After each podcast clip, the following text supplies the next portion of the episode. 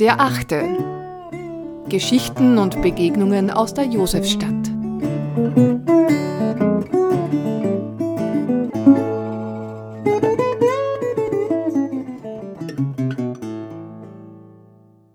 Frauen haben 20 Paar Schuhe oder 10 Paar Schuhe im Schrank und fünf Taschen, eine Brille.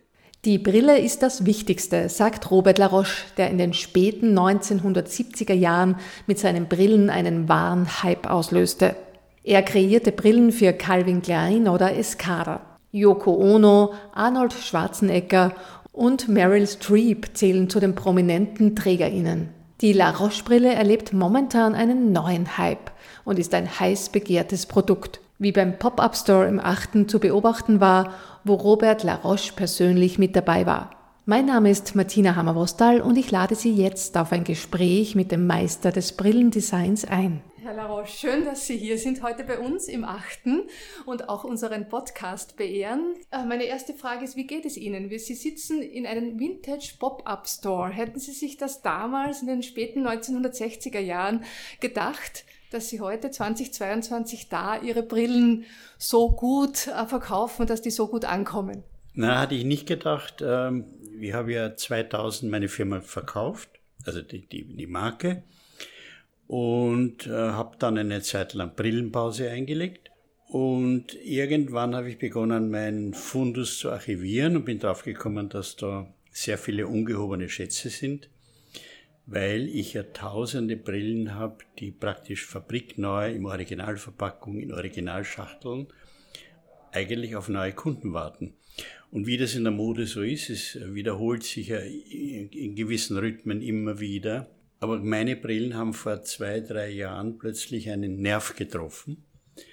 Und wir verkaufen jetzt äh, nach Japan und nach Finnland und auch in Österreich haben wir natürlich einige Kunden, nicht Optiker, sondern auch Boutiquen. Und ja, wenn es sich ein Möglichkeit ergibt, auf einen, Pod auf einen Flohmarkt zu gehen, also Flohmarkt ist genau das falsche Wort, auf ein Pop-up. Ja. Flohmarkt möchte ich also nicht gehen, dann äh, ist es eine willkommene Chance, auch mit den richtigen Leuten zusammenzukommen und äh, auch im persönlichen Kontakt und auch die Beratung. Mir macht das noch immer Spaß oder wieder Spaß. Das merkt man so richtig, dass dieser persönliche Kontakt, den Sie da herstellen, ganz wichtig für Sie ist ja. und, und dass Sie da auch so viel weitergeben können von Ihrem Wissen, von Ihrem Design, von Ihren Visionen. Mhm. Ja, Brillen ist aber ein extrem intimes Produkt, ja. Also es verändert ein Gesicht, es, es kann ein Gesicht entstellen oder verschönern, verbergen, man setzt eine dunkle Brille auf, weil man nicht gesehen werden will. Genauso gut setzt man eine dunkle Sonnenbrille auf, weil man gesehen werden will. Also das ist ein sehr ambivalentes Produkt. Es ist auch physisch sehr intim. Man muss also, um den Bügel anzupassen, eigentlich dem Kunden hinters Ohr greifen und fühlen, ob sie wirklich passt und so. Und jedes Gesicht ist anders, jede Brille ist anders ist, glaube ich, eine wirklich große äh, Begabung oder Fähigkeit, wenn man eine Person sieht und ziemlich schnell heraus fühlt, was könnte ihr passen. Ja? Und wir haben eben, wir haben 35 Jahre lang, habe ich äh, jedes Jahr 50 neue Modelle gemacht, also eine unheimliche Auswahl an Modellen und Farben. Und da ist es oft ganz schwer zu fühlen, in welche Richtung geht's. Ja? Und das ist schon eine Art Erfahrung, die man nicht gut lernen kann. Also ich habe das bemerkt bei unseren Vertretern. Manche können sofort, meistens Frauen, viel einfühlsamer. Manche lernen es nie. Wir sagen immer das Gleiche. Ja? Blond oder rot steht ihnen gut oder grün ist die Modefarbe und so ein Schmarrn interessiert niemanden. Weil das Gesicht ist ein sehr, sehr heikles und sehr äh, sensibles äh, Fläche und da eine Projektion mit einer Brille ist sehr schwierig. Wie kann man das auch dann wirklich in Design umsetzen? Sie haben jetzt schon einiges erzählt mit Intuition, mit Wissen natürlich, mit Know-how, das Sie in der Werbebranche erfahren haben, aber wie sind Sie dann wirklich auf die Brille gekommen? Ja, das ist eine Frage, die mir oft gestellt wurde, auch von Freunden. Also, du redest immer, du musst jetzt eine Kollektion machen, du hast keine Zeit, äh, essen zu gehen mit uns. Äh, was machst du da? Ich meine, es ist, zwei, zwei Radeln und dann ist zwei Bügel und äh, vielleicht einmal dicker und dünner und größer und kleiner. Was entwirfst du da dauernd? Aber weil es eben so ein diffiziles Produkt ist, müssen Sie sich vorstellen, eine Brille, die einer Millimeter im Umfang größer ist, schaut schon völlig anders aus. Ja? Oder eine Brille, die etwas dicker ist, schaut schon ganz anders aus. Oder eine Brille, wo die gleiche Brille, wo ich oben eine Facette hineinfräse, ist fast eine neue Brille. Also wir spielen da mit Millimetern und äh, mit Farben. Ich habe oft die Materialmuster bekommen und dann habe ich gesagt, ah, mit dem Material möchte ich gerne so eine Brille machen. Oder umgedreht, ich habe eine Brille entworfen und dann kam, dann habe ich nach Material gesucht. Wo würde die Brille gut ausschauen? Ja? Jede Form schaut in einem anderen Material auch anders aus. Und wir haben Brillen gemacht, die wir zwei Jahre später noch einmal gemacht haben, ein bisschen größer, in anderen Farben. Kein Mensch hat das bemerkt. Ja. Seit 84 Jahren sind Sie schon in der Josefstadt. Mich interessiert jetzt auch, Sie haben so Anfang der 1960er Jahre sehr jung Ihr Unternehmen gegründet. Heute würde man sagen, ein Start-up. Ähm, was war damals anders als heute? Oder wie war das damals? Ja, damals gab es den Begriff Start-up nicht. Äh, da muss ich Sie korrigieren, das war 73, also 73 habe ich begonnen und äh, war aber vorher zehn Jahre im Ausland aus verschiedensten Gründen. Der Hauptgrund war das Bundesheer. Ich wollte damals also nicht zum Bundesheer, haben gedacht, man kann Auslandserfahrungen sind fürs Leben sicher wertvoller.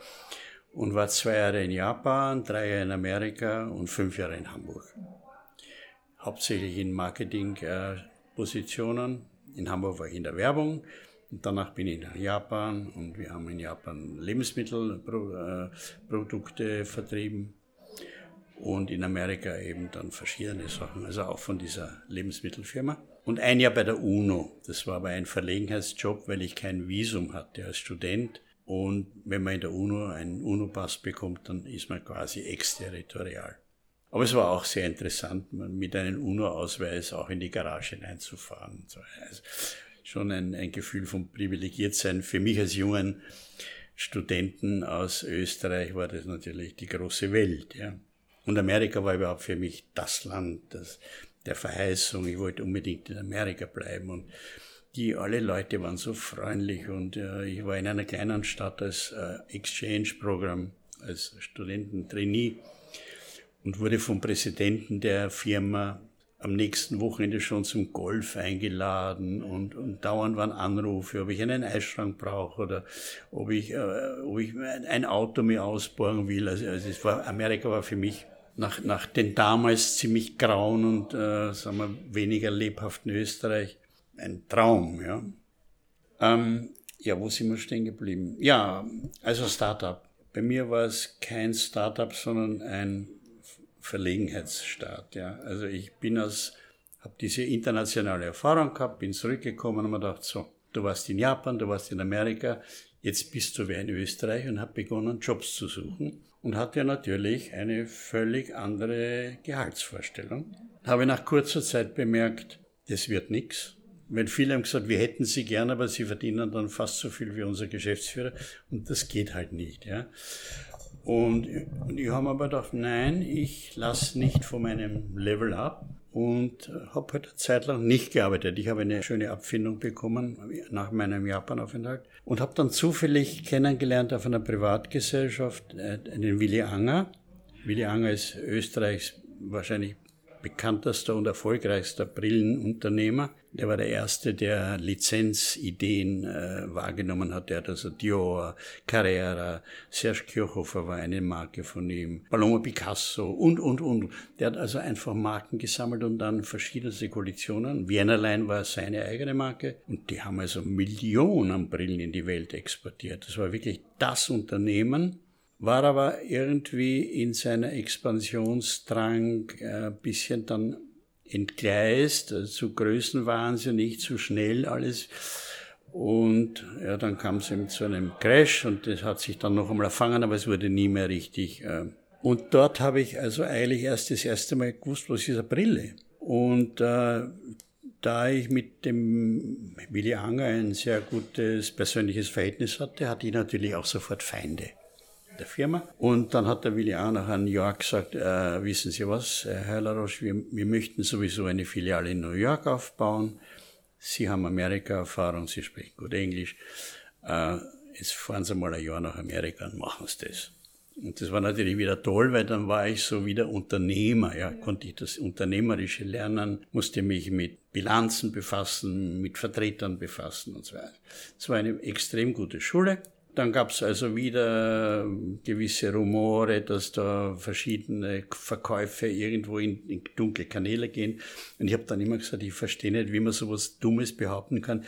Ich tue mir schon schwer, offiziell zu verkaufen, ja, geschweige denn irgendwelche Kanäle zu finden. Gut, das war das Ende, das war der letzte Position, wo ich Angestellter war. Das ist, war auch die, äh, praktisch mein Benchmark ab dieser Zeit habe ich nie mehr eine Krawatte getragen. Also ich habe gesagt, so, ich bin ein freier Mensch, ich mache jetzt nur mehr, was ich will und ich gründe meine Firma und ich mache jetzt auch Brillen, aber anders als die von Dior damals. Die waren sehr großflächig und äh, zum Teil fast verrückte Formen. Ich gesagt, ich mache genau das Gegenteil. Ich mache ganz einfache Brillen klassische Formen, aber sehr, sehr schöne Farben. 20 Farben in einem Modell. Das hat niemand gemacht damals. Ja, damals gab es Rohnstock, die haben vier Größen gemacht von einer Brille. Und ich bin mit einer Größe gekommen, aber 20 Farben. Also die Optiker haben gesagt, das gibt's nicht, das kann man nicht. Also man konnte und es gab es.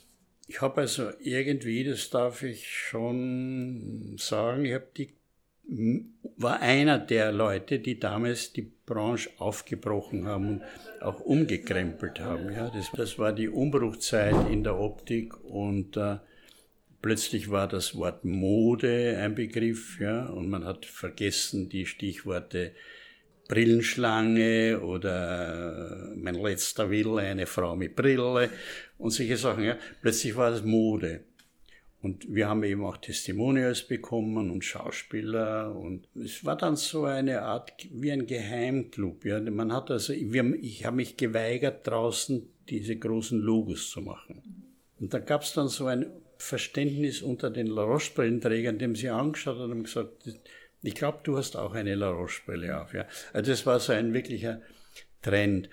Und die war natürlich eine Mini- eine, eine Minimaus. Ja. Ich habe da im Jahr 400.000 Brillen verkauft. Das, aber international, ja. Wir haben sie in Tokio gesehen, genauso wie in Helsinki und in New York sowieso. Und ich habe eine ganz starke Follower, Followers gehabt. Ja. Also Leute, die auf jeder Messe zu mir kamen, die immer gut eingekauft haben. Und dadurch war das so eine, ein elitäres Gefühl, obwohl ich gar nicht elitär war. Ich war bei, bei sehr vielen Optikern drinnen im Geschäft, aber man hat das Gefühl gehabt, das kriegt man nicht überall und das ist was Spezielles. Das kann man natürlich so eine Hype kann man ich habe es nicht künstlich erzeugt, sie ist entstanden. Wir dürfen nicht vergessen, eine Brille ist unheimlich wichtig. Frauen haben 20 Paar Schuhe oder 10 Paar Schuhe im Schrank und fünf Taschen, eine Brille. Und sie sitzen am Abend und schauen ihrem Partner verliebt in die Augen bei Kerzenlicht. Und kein Mensch schaut auf ihre Schuhe und kein Mensch schaut auf die Tasche, man schaut auf die Brille. Und, und mein Credo war eben, wenn Sie in Ihr Äußeres investieren, Sie haben so viele Blusen, Sie haben so viele Hosen, die Brille ist wichtig. Ich war natürlich wie ein, wie ein Segelboot, ja, gegen einen Riesentanker. Ein Riesentanker braucht drei Kilometer, um eine Kurve einzuleiten. Ich kann sofort die Wende machen. Und daher war ich modisch sehr viel schneller und viel aktueller auch und konnte auch viel schneller wechseln, habe kleinere Serien gemacht. Die Serien wurden abverkauft, dann sofort eine neue Serie. Dadurch war auch ein Gefühl der Exklusivität. Ja? Wenn, wenn die 300 Brillen verkauft waren in, in der roten Farbe, dann waren die weg, aus. Und das hat sich dann natürlich schon auch als, als ein genereller Trend eingebürgert. Und ich habe dann viele meiner Kunden, waren tolle Optiker, ja, an Sunset Boulevard, an Melrose Avenue, das sind alles später Firmen geworden, die auch Brillen gemacht haben. Die haben gesagt, was der La Roche kann, das kann ich auch. Und sie haben es können, ja. Und so haben dann langsam diese kleinen Mushroom-Firmen, nenne ich sie immer, die waren dann alle meine Konkurrenten, aber wir haben, wir haben zusammen eigentlich praktisch einen frischen, einen frischen Wind hineingeblasen. Und das war diese Ära 80, 80, 85, hat sich die ganze Branche total verändert. Einen Sprung mache ich jetzt in die Josefstadt. Sie sind mhm. ja ein wirklicher Weltenbürger, ein wahrer Weltenbürger, haben schon sehr viel gesehen und sind auch immer noch unterwegs. Aber zu Hause habe ich den Eindruck, sind Sie in der Josefstadt. Im Kern bin ich ein Josefstädter und ich wohne noch immer, das ist ja das Interessante, ich wohne noch immer in dem gleichen Haus, wie ich geboren bin. So, was macht die Josefstadt für Sie aus? Es ist ein Bezirk, der früher vielleicht ein bisschen dieses äh, Beamte verstaubte Image hatte, was mich nicht gestört hat, weil ich war auf Messen in New York, ich war in Paris, ich war in Mailand und wenn ich dann nach Wien zurückgekommen bin, war das herrlich, diese Ruhe. Ja? Ich habe mich einfach zurückgezogen und habe hab halt meine Brillenkollektion gemacht, ich habe gar nicht gemerkt, dass es ruhig ist oder beamtig. Ja? Inzwischen hat sich das äh, gewaltig geändert, es sind sehr viel Jugend da, es ist sehr lebendig geworden, es ist farbig geworden. Ich glaube, es ist einer der, der es ist sicher der lebenswerteste Bezirk in Wien und bin in einer anderen Welt hier. Und ich, wir waren jetzt eine, äh, ein ganzes Monat in Paris und ich bin ein unerträglicher Lärm Tag und Nacht. Und ich komme nach Wien und denke mir, wahrscheinlich ein Feiertag heute so unheimlich ruhig. Wir fahren alle sieben Minuten vor der 13er Bus vorbei. Und ich meine, irgendwas los? Gibt es schon Schulferien? Nein, das ist der Alltag. Und das finde ich so toll, ja. Und vor allem, wir haben jetzt das Glück, dass die Maria-Treugasse eine Wohnstraße geworden ist. Also, es ist breit, es ist ruhig, der herrliche Platz. Äh, ich, ich kann am Abend die Fenster offen haben und höre das Gelächter von der Pizzeria. Das ist keineswegs störend, das ist wie in Italien, ja. Also man hört Lachen, sehr italienisch eigentlich. Also ein echtes Zuhause. Ja. Vielen Dank fürs Zuhören. Wir freuen uns, wenn Sie die Zeitung mit einem Abo unterstützen. Alle Infos gibt es auf unserer Website derachte.at. Bleiben Sie in der Josefstadt, Ihre Elisabeth Hunsdorfer.